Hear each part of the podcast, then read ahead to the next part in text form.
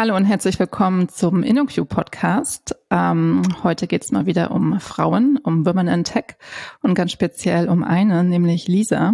Hallo Lisa, schön, dass du da bist heute. Hallo Steffi und hallo ihr da draußen. Eine Frage zum Einstieg, Lisa. Bist du, bist du ein bisschen aufgeregt heute? Ich bin fürchterlich aufgeregt, wie jedes Mal. ich auch und leider auch wie jedes Mal. Vor jeder Aufnahme ähm, sterbe ich auch einen, einen kleinen Tod. Aber das Gute ist ja, wir sind hier zu zweit, wir unterhalten uns ganz nett, setzen uns aufs virtuelle Sofa. Ähm, das wird, das wird gut.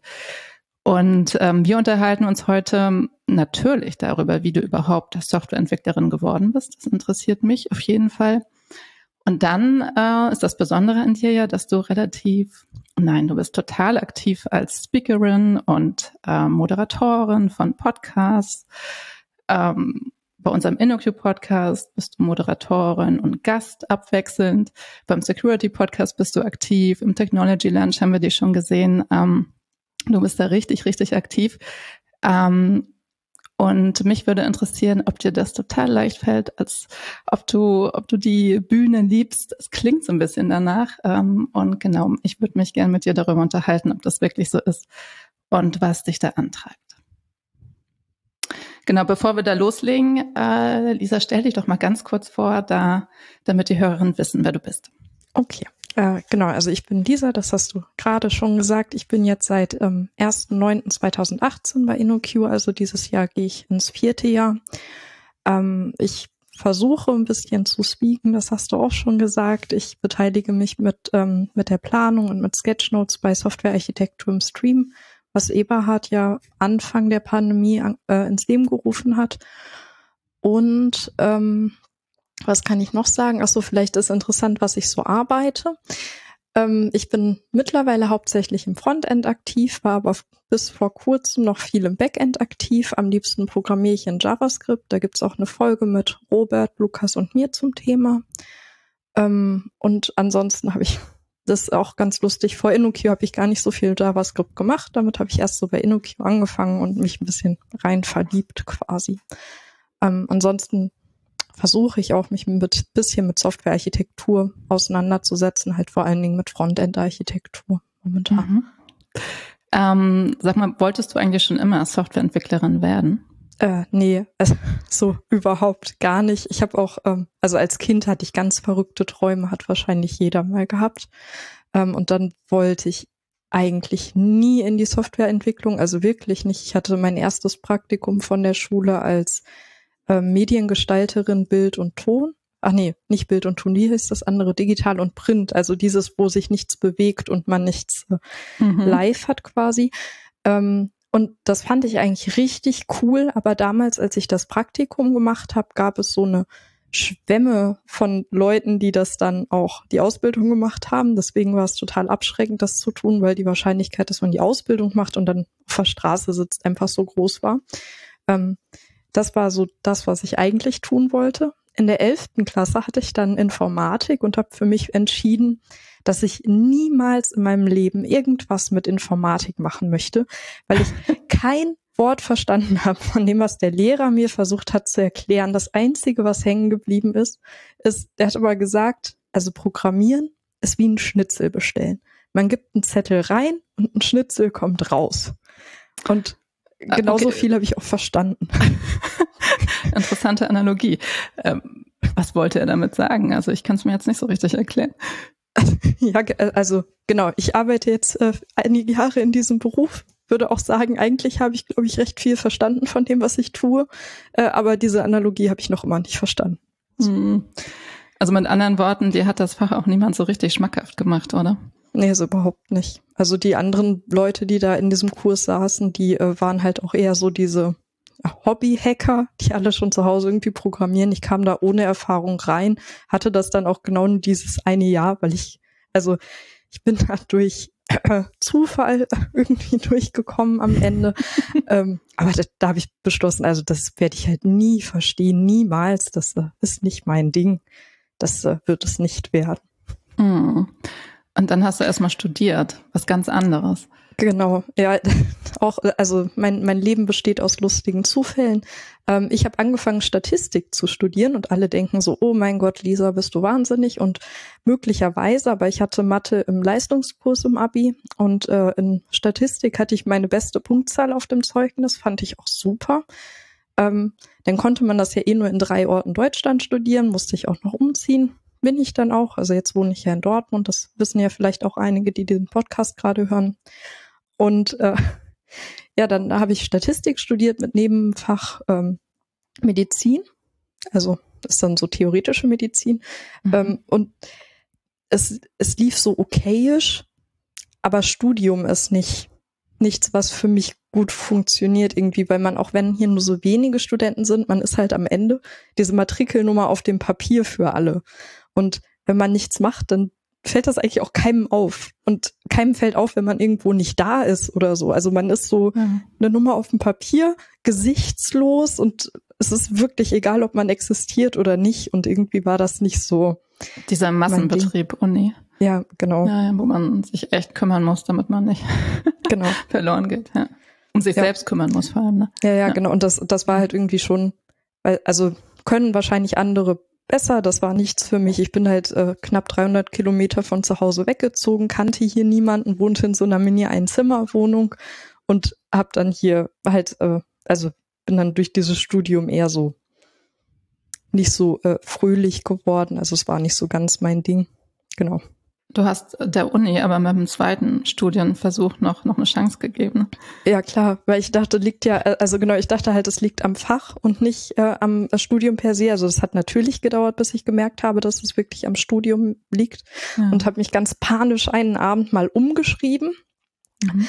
Äh, Nebenfach Medizin habe ich eben schon erwähnt. Dann habe ich natürlich gedacht, naja, technisch müssen wir immer noch bleiben. Medizin, Physik hört sich doch ganz geil an eigentlich. War auch super spannend, muss man sagen. Ähm, aber da habe ich dann immer mehr gemerkt, dass es nicht am Studium für sich liegt, äh, nicht am Studienfach liegt, sondern an diesem Pro Prozessstudium-Ding. Ähm, und habe das vor allen Dingen unterstützend gemerkt. Ich habe ähm, während des Studiums einen Nebenjob angefangen in der Unibibliothek war dann danach ja auch mit den maximalen Stunden für so eine studentische Hilfskraft mit unfassbaren 17 Wochenstunden. Ne? Das kann man sich heutzutage gar nicht vorstellen, dass man mal so wenig getan hat. ähm, und da habe ich immer mehr gemerkt, dass halt Arbeiten ist cool, man lernt dabei voll viel und man ist nicht nur so eine Nummer. Ne? Alle haben dann so, ach hier Lisa, lass mal noch einen Kaffee trinken oder hier Lisa, komm, hilf mir mal dabei. Und dann war man auf einmal, also war man wieder ein Mensch und nicht mehr nur eine Nummer. Und da habe ich dann mhm. gedacht, ja, vielleicht doch lieber eine Ausbildung als ein Studium. Okay, und, und du hast dann eine Ausbildung äh, dir ausgesucht oder hast dich darauf beworben?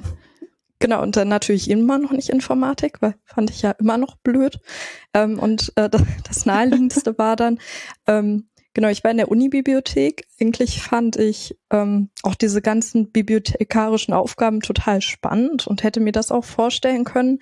Ähm, aber durch diese ganze Digitalisierung, ich weiß nicht, hast du ja auch schon gehört, dass es sowas gibt hier in Deutschland sogar. Ja. Äh, genau, also so Bibliotheken sind eher am Aussterben. Also auch dieser Ausbildungsberuf ist eher was, was jetzt weniger wird. Und äh, dann dachte ich, ja, was wird man denn immer brauchen? Eine Bürokauffrau. Ja, Geht immer, ich, vermutlich. Ja. Geht immer, genau. Ne? Ja. Nimmt jeder. So. Und dann habe ich gedacht, ja gut, bewirbst du dich mal als Bürokauffrau. Und dann habe ich mich natürlich panisch beworben, überall.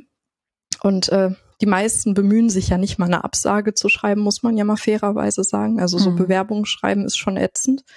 Ähm, und die, das, das war, ähm, ja, war wirklich gemein, weil die meisten, für die war ich dann quasi zu alt. Also das war, oh, 2000. Ah, ich bin so schlecht mit Jahreszahlen, aber das muss so 2013 irgendwie gewesen sein. Ne? Also mit, äh, ja, wie alt war ich da?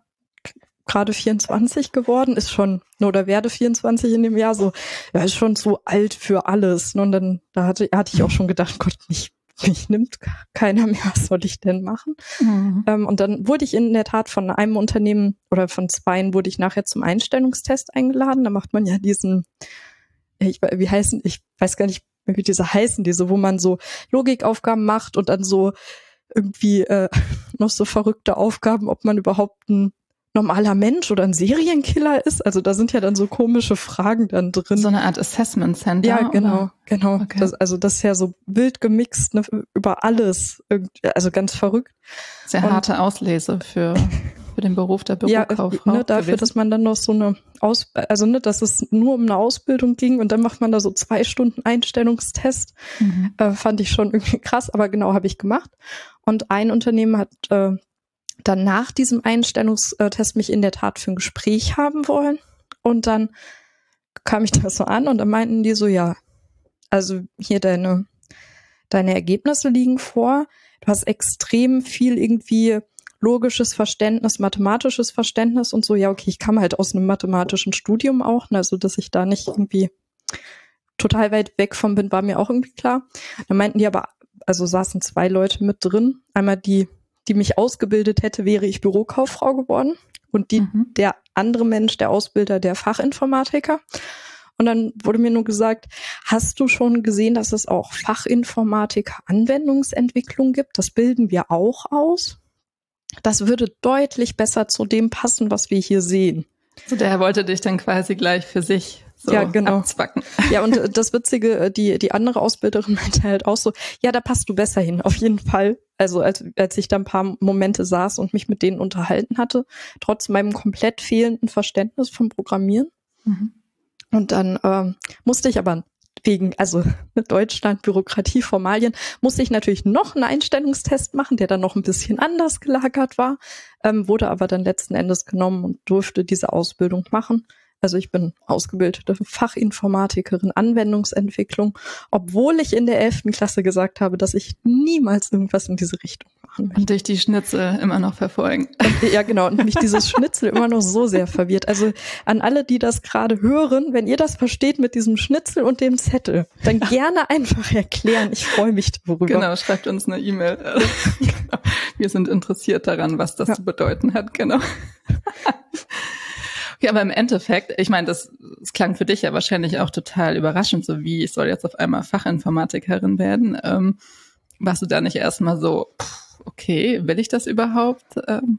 Äh, äh, also genau, ich ähm, bin dann natürlich nicht rausgegangen mit, ich, ja, ich schreibe morgen den anderen Test. Ähm, mhm. Ich bin dann rausgegangen mit, ja, ich überlege mir das, ich gucke mir nochmal den Beruf an.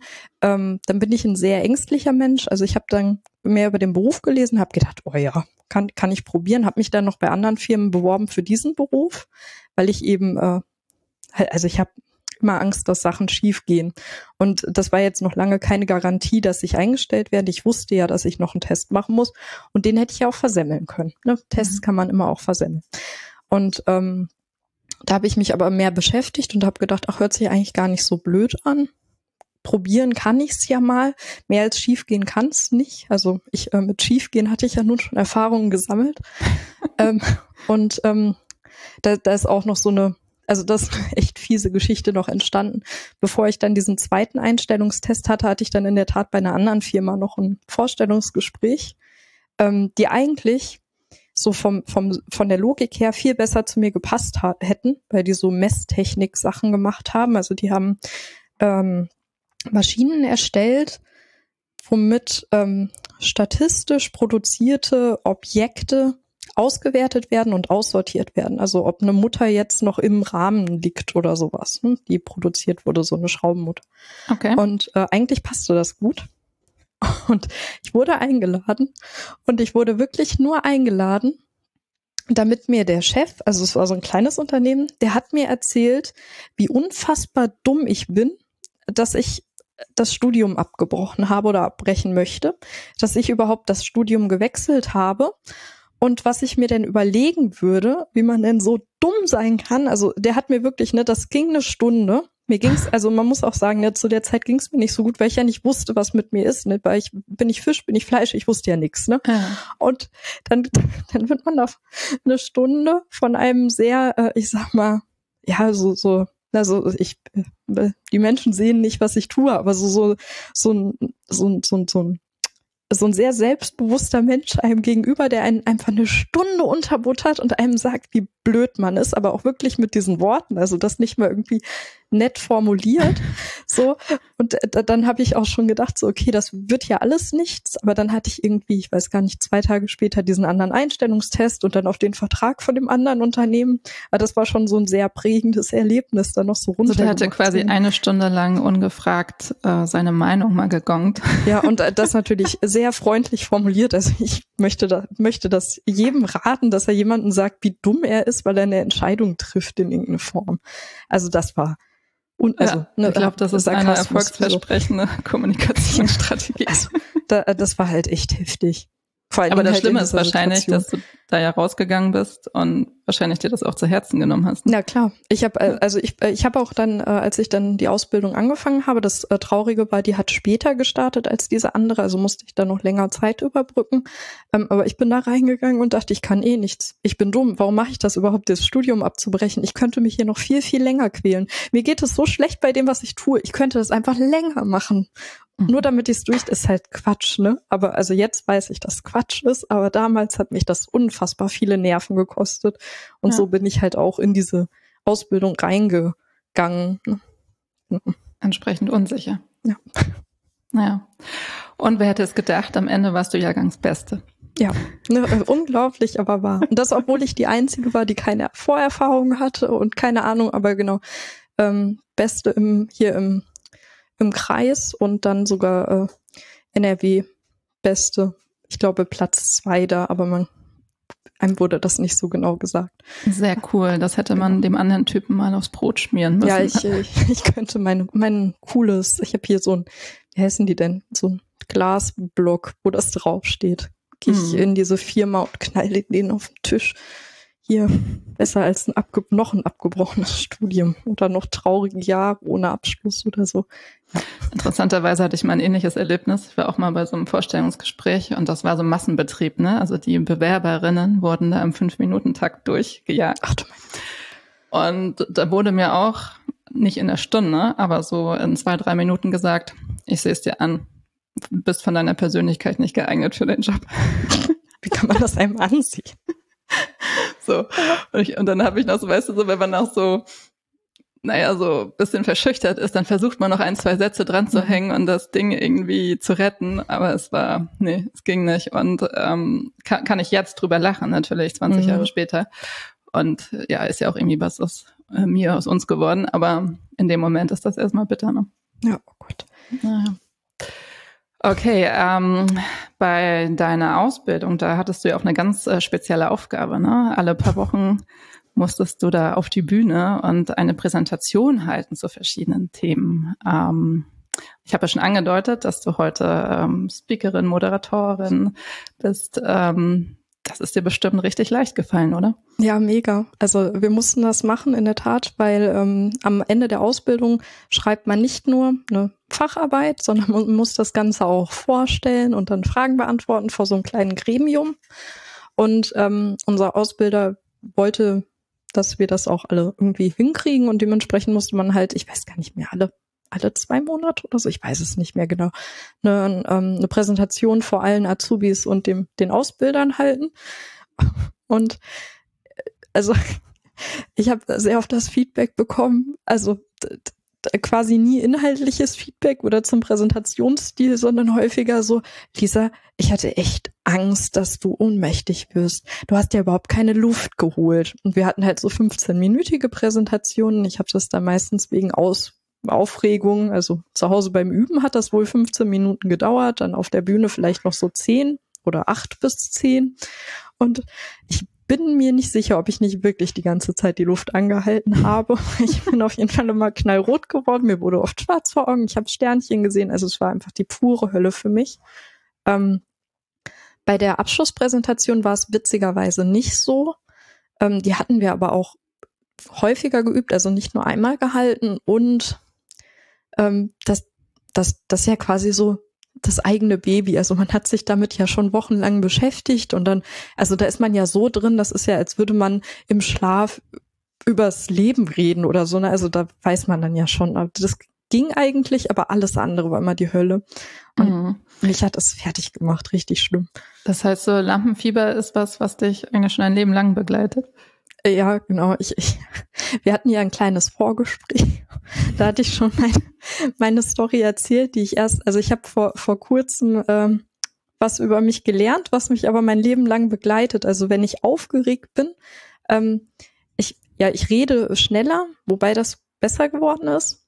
Ähm, und was, glaube ich, gut ist in den meisten Fällen, ich, äh, ich neige dazu, mehr Witze zu machen und lachen zu müssen. Mhm. Und äh, das ist zum Beispiel bei so einem Vortrag auf einer Konferenz echt cool, ne? weil die Leute sich dann denken, ach ja, hier ist ja ganz sympathisch das Mädel oder beim Moderieren von irgendwas. Und äh, das, aber ich habe das offensichtlich schon mein Leben lang und zwar als ich konfirmiert wurde, damals äh, mit jungen 14 Jahren auf dem Dorf. Da musste man auch was aufsagen in der Kirche vor der versammelten Dorfgemeinschaft. Und ich komme von einem wirklich kleinen Dorf in Nordhessen.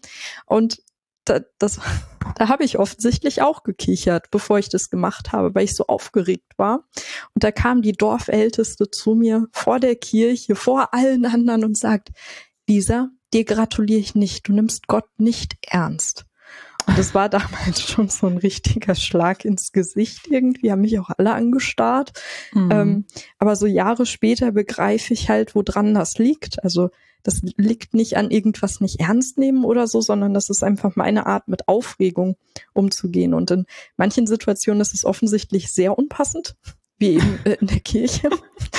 ähm, mhm. Aber in anderen Situationen ist es halt eher praktisch und es wirkt halt also mir haben schon ganz viele gesagt, du wirkst überhaupt gar nicht aufgeregt. Du machst doch immer so coole Witze und so, so voll selbstbewusst. Aber das ist halt einfach nur kompensierend von der Aufregung.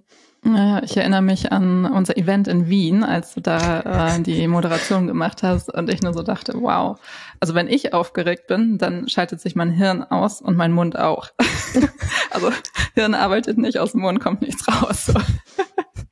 genau, aber bei dir scheint es genau andersrum zu sein, dass extra viel rauskommt. Und das ist natürlich für so eine Moderationsjobs ist das ja genial. Genau. Ähm, also ne, nochmal auf die, um auf die Präsentation in der Ausbildung zurückzukommen, ähm, das war ja schon was, was sich auch belastet hat, ne? Dieses, dass man einem das auch so anmerkt, ne?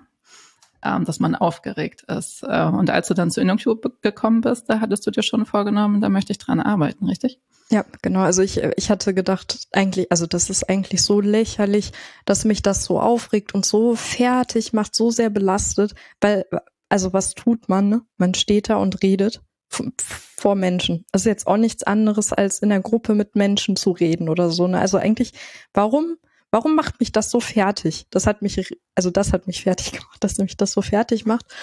Und äh, ich hatte halt gedacht, das, das muss sich ändern ich möchte da irgendwas gegen tun, ich möchte das nicht mehr.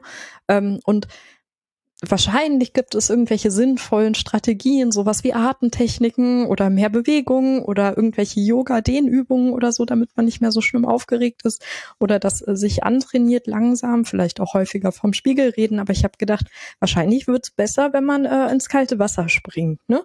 Mhm. ne wie wie soll es sonst besser werden? Und dann hatte ich, ähm, ich weiß gar nicht, ich glaube, das war sogar echt im innerhalb der ersten drei Wochen oder so bei InnoQ, dass ich meinen ersten Abstract bei einer Konferenz eingereicht habe.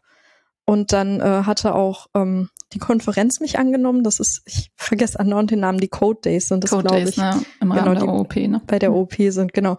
Und ähm, dann hatte noch eine Arbeitskollegin, ähm, die das äh, Data Engineering Meetup in München betreut, gesagt, sie könnte sich das gut vorstellen, den Vortrag ähm, auch zu nehmen. Ähm, und dann hatte ich halt dann in München diesen Vortrag zweimal gehalten, einmal bei diesem Meetup und einmal auf der Konferenz. Ähm, und ich fand das so erstaunlich, weil ich hätte, also ich war noch nicht lange bei InnoQ und habe halt einfach mal was eingereicht und es wurde halt einfach mal genommen. Mhm. Total verrückt. Ähm, und ich war halt, also ich bin auch beide Male innerlich zugrunde gegangen, aber es war bei weitem nicht so schlimm wie auf äh, bei den Ausbildungspräsentationen, weil ich halt da kommt ja noch der Faktor dazu, es kennt einen ja keiner. Ne, in München, ich wohne in Dortmund, also München kennt mich ja wirklich keiner mehr. Und die, aber was sollen sie dann auch, also irgendwann denkt man sich auch, was sollen die anderen denn auch eigentlich tun? Die werden mich schon mhm. nicht mit Tomaten bewerfen, ne? Also wäre vielleicht in der Ausbildungsabteilung noch anders gewesen. Ne? Da, da, da hätte vielleicht auch noch eine Tomate in der Nähe gelegen. Ne? Aber in München beim Meetup, ja. Das, also, ne, ja, also ich war schon aufgeregt, aber es hat geholfen. Aber ich bin auch immer noch furchtbar aufgeregt und es dauert immer mhm. ein paar Minuten, bis es nicht mehr schlimm ist. Mhm, das war ja auch noch weit vor Corona. Das heißt, ähm, das war auch noch eine Bühne mit Ja, ja, Scheinwerferlicht und Genau. die Leute saßen vor dir. So. Der, der Klassiker. Ja. Genau. Ähm, ist, ist das, spielt das für dich eine Rolle, äh, wer da im Publikum sitzt? Du meintest eben die Distanz, also dass du die nicht kennst, hilft, aber ähm, Code Days könnte ich mir vorstellen, war wahrscheinlich auch so ein leichter Männerüberhang. Äh, das ist witzig. Bei den Code Days waren sogar Leute, die ich aus meiner Ausbildung kannte, sogar da. Also ganz lustig, weil die bei der OOP waren und dann die Chance hatten, auch zu den Code Days kostenlos zu kommen. Ähm, das hat mir aber sogar damals eher geholfen, weil ich dann äh, immer, wenn ich Angst bekommen habe, habe ich die Leute angeguckt, weil ich wusste, ach ja, die mag ich gerne, dann gucke ich da mal hin, das hilft mir. Ähm, aber ansonsten so publikumsmäßig beim, beim Reden ist es dann halbwegs egal, wer da sitzt. Ne? Also wenn Mhm. jemand genervt guckt, ist es auch egal, wer da genervt guckt, dann ist es immer blöd. Ähm, manchmal ist es halt schwer, wenn man weiß, dass jemand, also bei der Ausbildungsabteilung, das war halt klar auch was, was irgendwie bewertet wurde. Das ist halt schon nochmal so eine andere Hausnummer, wenn man weiß, da sitzt jemand, der einen bewertet mit im Publikum. Das ist schon irgendwie anders, als wenn man da einfach vor Menschen über irgendwas spricht, was man selber interessant findet. Mhm. Was ist denn deine Motivation, Vorträge zu halten? Ähm, jetzt äh, genau zum einen halt, dass ich selber nicht mehr so viel Angst davor habe, also so dieses intrinsische. Und ähm, zum anderen, ähm, ich hatte das Gefühl, dass das in meinem meiner alten Firma nicht so sehr gelebt wurde, so Wissen weiterzugeben. Also dass es, dass da häufig Sachen eher für sich behalten wurde, wobei ich jetzt mir auch vorstellen kann nach all den Jahren, dass sich das dreht. Ähm, aber das ist so, we- wenn ich was weiß oder wenn ich was entdeckt habe oder was cool finde, dann möchte ich das auch gerne an andere Leute weitergeben und mit denen teilen, damit halt alle davon profitieren können, was ich da gerade entdeckt habe. Mhm. Also tatsächlich aktiv äh, Wissen weitergeben, damit andere auch davon profitieren können. Genau. Ja, also dann wieder uneigennützig. Sehr cool. Ja, also bei Konferenzen ist es ja tatsächlich so, dass nicht nur das Publikum nicht wirklich durchmischt ist, auch die, die Speaker sind ja, ja immer noch leider vorwiegend Männer. Was meinst du, woran das liegt? Ich, äh, genau, das hatten wir zum Glück auch vorher besprochen, sonst hätte ich mir jetzt wahrscheinlich einen vorne weggestammelt, weil ich es äh, schwierig finde, das ähm, zu beantworten. Aber wenn ich so von, von mir auf andere schließe, was ich jetzt einfach mal tue, weil ich ja nun mal hier sitze, ähm, ich habe ganz oft das Gefühl, dass ich eigentlich nichts zu sagen habe. Dass alles, was ich in meinem Beruf tue, eigentlich so belanglos ist, dass das ohnehin niemand anderen interessieren könnte. Und es braucht schon irgendwie sowas, so, so einen richtigen, so, so, so ein Schnips oder irgendwas krasses, dass ich sagen würde, okay, ich gehe jetzt damit raus und zeige das, weil alle anderen können das eh viel besser als ich. Also ich, ich habe halt oft das Gefühl, ich bin da jetzt eh nicht so die Fachperson. Ähm, ich habe da eh nicht am meisten Ahnung von. Es ist eh nicht so richtig besonders. Und ich, ich vermute mal, dass das vielen anderen, ich sag jetzt mal Frauen vorwiegend da draußen Mhm. auch so geht. Ähm, und ich schätze, dass das hauptsächlich an der Erziehung liegt oder sowas. Ich weiß es nicht genau. Ähm, aber wenn ich nachher einen Vortrag gehalten habe, also meine, meine lange von, Liste von Vorträgen ist ja nicht sehr lang. Also ich habe zwar schon häufiger was gehalten und was gemacht, aber es, Themen gab es genau zwei. Und in beiden Fällen war es ein männlicher Kollege, der gesagt hat, hey, voll das coole Thema, reicht das irgendwo ein, mach das mal. Ohne den Anstups hätte ich es halt so vielleicht echt, nicht gemacht. du? Ja, ich habe äh, hab halt immer so, ja, aber eigentlich ist das doch voll blöd. Hm. Also, ne, ich habe halt immer gedacht, das interessiert halt dann eh keinen. So spannend ist es nicht. Und äh, auch jetzt, ich hab, bin ja am meisten bin ich ja mit diesem Sketchnotes in der IT-Thema rumgerannt. Und äh, also also am Ende des Tages mache ich jetzt Sketchnotes für Eberhard. Es gibt so viele Menschen da draußen, die unendlich viel bessere Sketchnotes machen als ich. Also, ne?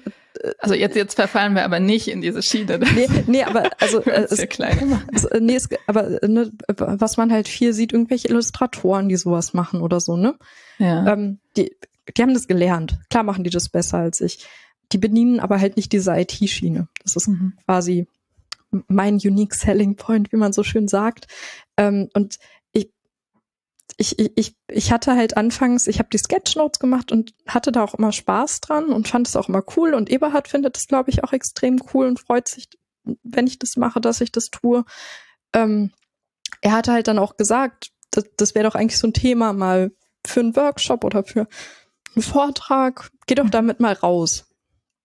Und ähm, ich hatte halt da unten gedacht, ja, ich mache halt Sketchnotes. Was, was soll ich dazu sagen oder tun? Aber im Endeffekt haben halt dann die Leute das Thema nicht so auf dem Schirm wie ich, weil, weil ich tue das nun mal fast jeden Tag oder einmal die Woche oder was auch immer, aber die anderen ja nicht. Und äh, ja. ich glaube, ich, ich finde es selber schwerer zu entscheiden, dass ein Thema wirklich cool auch für andere ist. Also ich, ich sehe meine Themen eher als unfassbar uncool an. Mhm. Glaube nicht, dass andere das interessiert und ich glaube, dass Männer da anders sind. Jetzt habe ich aber auch viel am Stück geredet. Naja, tatsächlich mache ich ja ähnliche Erfahrungen, wenn wir jetzt zum Beispiel rumgehen und äh, Frauen suchen, Kolleginnen suchen, die bei uns im Podcast auftreten wollen, also außerhalb der Women in Tech Serie. Und ähm, da höre ich ganz oft, ja, worüber soll ich denn reden? So, ne? Und ähm, ja, da kann ich, glaube ich, nur dazu ermutigen, tatsächlich ähm, ja, selbstbewusst zu sein und sich ein Thema rauszusuchen, das man halt ähm, ja wahrscheinlich auch täglich bedient. Ne? Und dann kann man daraus auch was Tolles machen und darüber erzählen. Und es muss halt nicht immer so sein, dass man das Rad neu erfindet und mhm. äh, jetzt den weltbesten Vortrag hält. Ne? Also Learning by Doing. So sieht's aus, vermutlich. Ja. Ja, bei InnoQ ist es ja auch so, ne, dass, also ich habe den Podcast gerade schon erwähnt, aber auch was Speakerin auf Konferenzen angeht, da ähm, ist das Gleichgewicht nicht hergestellt und ja, wir arbeiten dran. Aber ähm, InnoQ stellt ja doch schon ein paar Ressourcen zur Verfügung oder Unterstützung, um so in, in Schwung zu kommen, ne? Ja, genau. Also ich hätte vor InnoQ gar nicht erst gewusst, glaube ich, wie ich äh, einen Vortrag bei einer Konferenz einreiche. Ähm, hier werden zum Beispiel die ähm, Call for Papers weitergeleitet an die Mailinglisten. Wir haben einen internen Slack, da gibt's auch Channels zu Konferenzvorträgen, da kann man seine Abstracts rein posten und äh, andere geben einem Feedback, wie es läuft, wie es nicht läuft. Ähm, ich glaube, wir haben auch eigentlich so ein Mentoring-System für äh, Leute, die gerne mal Speakern, Speakern, irgendwo sprechen möchten. ähm, das hatte ich damals nicht in Anspruch genommen, aber genau da könnte man sich quasi so ein Buddy suchen und äh, ich glaube, das reicht von, ich gucke mir deine Folien an, ich entwerfe mit dir ein Konzept bis hin zu, ich stelle mich auch wirklich mit dir dahin und mache das mit dir zusammen, damit du nicht alleine bist. Also mhm. Also bei InnoQ hat man da auf jeden Fall unendliche Mengen an Ressourcen und wir haben ja also wir haben ja wirklich, wirklich viele Leute bei uns, die in irgendeiner Form schon mal Vorträge gehalten haben, Workshops gehalten haben oder noch viel mehr getan haben im öffentlichen Umfeld. Und ähm, die sind halt alle super hilfsbereit und geben Feedback, wenn man da irgendwas reinpostet oder fragt. Mhm. Ja, und ähm, dazu dann wahrscheinlich auch das, das Vertrauen, ja, mach mal, das wird ja. gut. Ne? Genau. genau. Ja. Und äh, unsere Kollegin Anja hat ja mal erzählt, dass sie sogar ihre Vorträge vorher einmal hält und sich da Rückmeldung äh, zu holt, um es dann bestmöglich auf den Konferenzen zu machen. Das ist natürlich dann auch nochmal eine coole Strategie. Das stimmt. Genau. Ähm, du hattest ja erzählt, ähm, du wolltest dich in Sachen Vorträgen verbessern, als du zu InnoQ gekommen bist. Und du hattest noch zwei weitere Träume, wenn ich mich richtig erinnere. Genau. Erzähl doch mal von denen. Ja, ich, also genau, ich hatte äh, für InnoQ quasi ähm, meine Langzeitträume mir so überlegt. Also was möchte ich so in den nächsten, ich sag mal, 30 Jahren erreichen. Ne?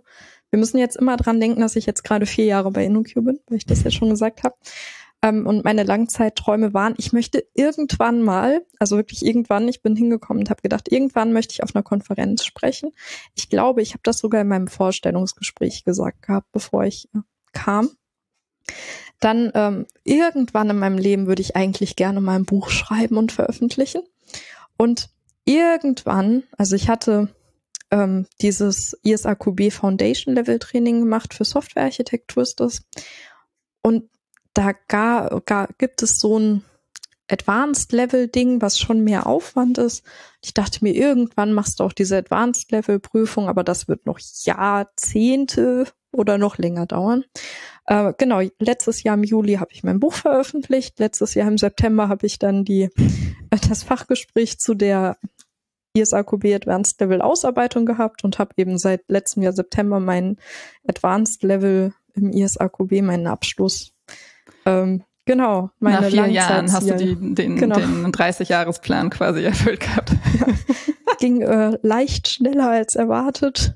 genau, ähm, neue Ziele suche ich noch. Auch hier bin ich froh, wenn mir Leute irgendwas zuwerfen. So, du könntest ja mal überlegen. Also ich habe im Moment noch nicht so ganz viele Ideen, wo, mhm. wo die Reise hingehen soll oder was ich jetzt als Zielsetzung nehmen könnte. Und in deinem Buch, das, da geht es ja auch um Sketchnotes an der IT.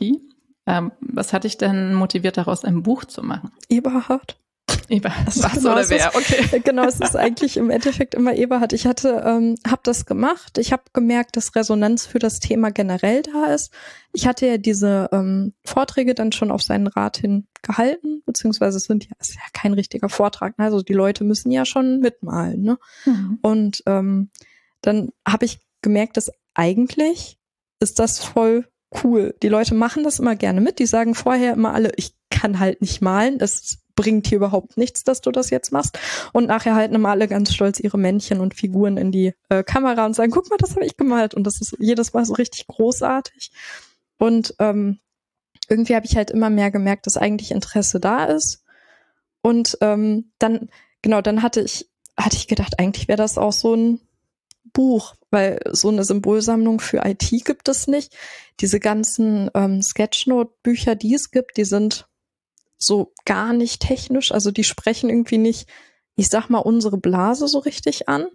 Und dann hatte ich Eberhards, also ich habe ihm einfach so eine Slack-Nachricht geschrieben, so, ja, äh, hier Sketchnotes in der IT als Vortrag ist es ja schon ganz cool. Denkst du, das wäre cool für ein Buch? Und dann hat er mir mit dem Autorenfragebogen von D. -Punkt geantwortet und gesagt, ja, musst nur das ausfüllen. Und dann, dann habe ich, also ich habe halt diesen ganz normalen Weg gemacht, wie man auch so ein D-Punkt-Buch einreichen würde, wie es auch auf der Homepage steht. Aber Eberhard hatte mich halt extrem unterstützt. Der hatte nachher auch dann den Fragebogen gelesen und hat geguckt, ob das so, also ob das verständlich ist, was ich da so vor mich hingeprabbelt habe. Und ähm, genau, dann ging das zu D-Punkt und man muss ja, also das ist schon abgefahren, ne, wenn man so ein Buch schreibt. Also Eberhard und ich haben da auch mal eine äh, Softwarearchitektur im Stream-Folge zu gemacht, Buch schreiben. Ähm, wenn man diesen Fragebogen ausführt, dann hat man halt schon sein Buch bis in die dritte Gliederungsebene oder so definiert oder ausgeführt. Also man weiß dann schon echt viel von dem Buch, wo man nur eine Idee hatte. Also man muss schon Vorarbeit leisten. Richtig ja. viel, genau. Und dann muss man halt auch Marktwettbewerber sichten und sowas und irgendwelche äh, Marketingstrategien schon vorbereiten. Also man, also es ist nicht nur, dass ich schreibe, ich würde gern ein Buch zu Sketchnotes in der IT schreiben, sondern das ist schon viel, viel mehr dahinter. Und dann fanden die die Idee auch cool und haben auch gesehen, dass es da irgendwie einen Markt für geben könnte. Und dann äh, kam es zum Buch, genau. Mhm. Wie lange hat das so gedauert, so ein Buch zu schreiben? Ähm, ich habe den Fragebogen, glaube ich, im, wir haben 2022, ne? Ich habe den in, äh, im September 2020 oder Oktober 2020 abgeschickt mhm. und habe dann auch angefangen, das zu schreiben. Und dann äh, im Mai, glaube ich, ist es in den Druck gegangen, letztes Jahr im, im Mai. Und im Juli ist es erschienen. Mhm. Also schon ein längerfristiges Ding. Genau. Was genau. man sich nicht mal eben so in zwei Monaten aus dem Ärmel schüttelt. Genau. Ja, cool. Und wie, wie war das so, das Gefühl, das Buch dann in der Hand zu halten? Ja, das war schon krass. Also ich hatte auch zwischenzeitlich die Hoffnung äh, verloren, weil ich ungefähr alle meine Deadlines gerissen habe, mehrfach. Also mein, meine eigenen sowie die vom Verlag. Mhm. Ich glaube auch die Lektorin hat oft an mir gezweifelt, aber, aber am Ende haben wir das dann doch irgendwie gewuppt. Und das also ist schon, also das war schon verrückt, ne? Auch, also die, die, ich habe ja auch noch die, die, Sachen, die auf dem Cover sind und so, das habe ich auch gezeichnet. Also das ist ja nicht irgendwie so ein Stockfoto außen drauf, das war auch schon irgendwie cool, so eigene Zeichnungen so richtig in der Hand zu halten und man weiß, ach, davon wurde jetzt nicht nur das eine nur für mich gedruckt. Ähm, das war schon ziemlich cool. Und am, ich glaube, am aller, aller, aller coolsten war, wir waren in Freiburg meine Tante besuchen und wir waren in Freiburg, also ne, das ist ja von hier aus auch echt weit weg irgendwie, im Thalia und dann lag im Thalia in Freiburg mein Buch. Und dann konnte ich das in die Hand nehmen und so ein Selfie mit diesem Buch machen. Das fand ich auch schon ziemlich verrückt irgendwie, weil äh, ja. Da, da wird es dann so langsam klar, dass das irgendwie wirklich existiert und nicht nur so ein Fake-Produkt ist oder so. Okay, also ich, ich halte fest, nach vier Jahren bei InnoQ bist du eine äh, gewiefte Speakerin, Moderatorin. äh, du bist Buchautorin und äh, ja, ausgebildete Softwarearchitektin nach ESAQB. Sehr, sehr cool. Das ist doch echt was, worauf man stolz sein kann. Ja, auf jeden Fall.